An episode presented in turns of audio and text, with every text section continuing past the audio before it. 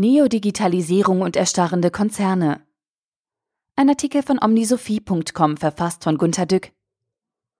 Oft haben wir das Gefühl, dass es Computer erst richtig gibt, seit wir sie durch das Internet besser kennenlernen können. Vorher waren sie in Rechenzentren eingesperrt. Heute sind sie uns in der Cloud irgendwie näher gekommen. Das Netz hat alles verändert. Die Banken oder Telekommunikationskonzerne setzen aber schon sehr viel länger Großrechner ein mit oft Hunderten von Millionen D-Mark entstanden die Anwendungen zum Zahlungsverkehr, die Vermittlungssysteme und die Abrechnungssysteme unserer Telefonanrufe.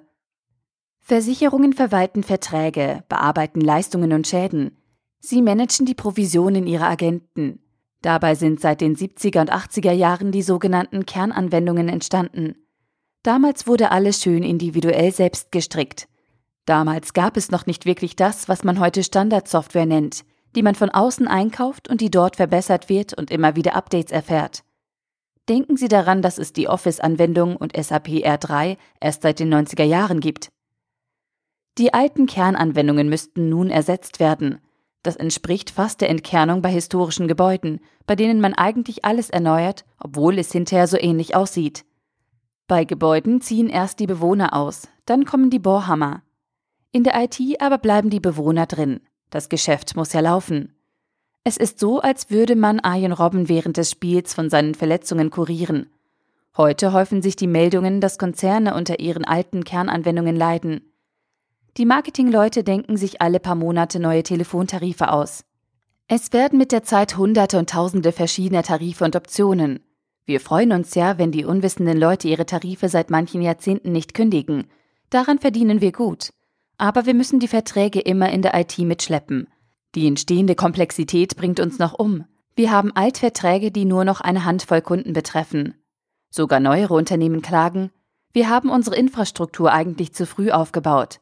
Wir haben Inhalte jeweils auf die einzelnen Browser abgestimmt.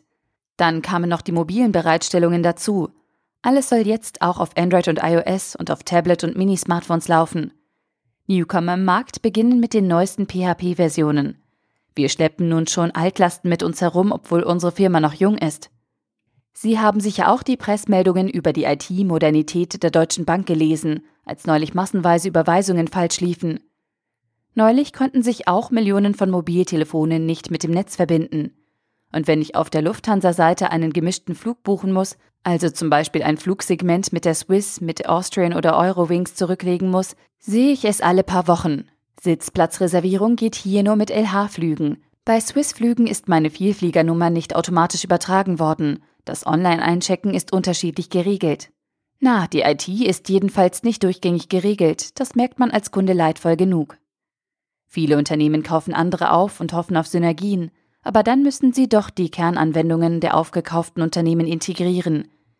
Diese Integration unterschätzen sie oft gnadenlos.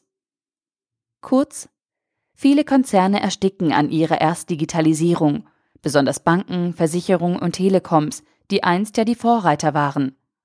Eine Neodigitalisierung ist nun bitter nötig. Bitter? Das Problem ist, dass man keinen Gewinn damit macht. Es ist einfach nur saure Arbeit und man muss jahrelang ächzen, hat lauter Baustellen und wird nicht geliebt. Nach vielleicht zehn Jahren glänzt dann alles wie neu. Wundervoll, aber die Welt ist dann wohl schon wirklich näher an 4.0 dran und es muss wieder alles neu entkernt werden. Es ist keine Innovation. Es ist nur Nachziehen. Wenn das Nachziehen beendet ist, kann es gleich weitergehen. Die IT muss sich wohl an den Hotelketten orientieren, die immer einmal wieder die Zimmer neu gestalten. Alle 12 bis 15 Jahre. Sonst sind sie weg vom Fenster.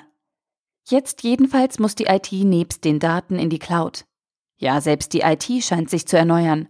Ich lese gerade interessiert von neuen Unternehmen, die die großen wie SAP oder Oracle angreifen. Immer öfter kommen Namen wie Salesforce, Tableau, Hortonworks, ServiceNow, Zendesk oder Workday auf, die heute ganz wie Tesla von den Autofirmen verspottet werden, dass sie noch keinen Gewinn machen und noch ganz klein sind. Merke, auch IT kann ziemlich alt werden. So sieht sie dann auch aus. Neodigitalisierung. Der Artikel wurde gesprochen von Priya, Vorleserin bei Narando.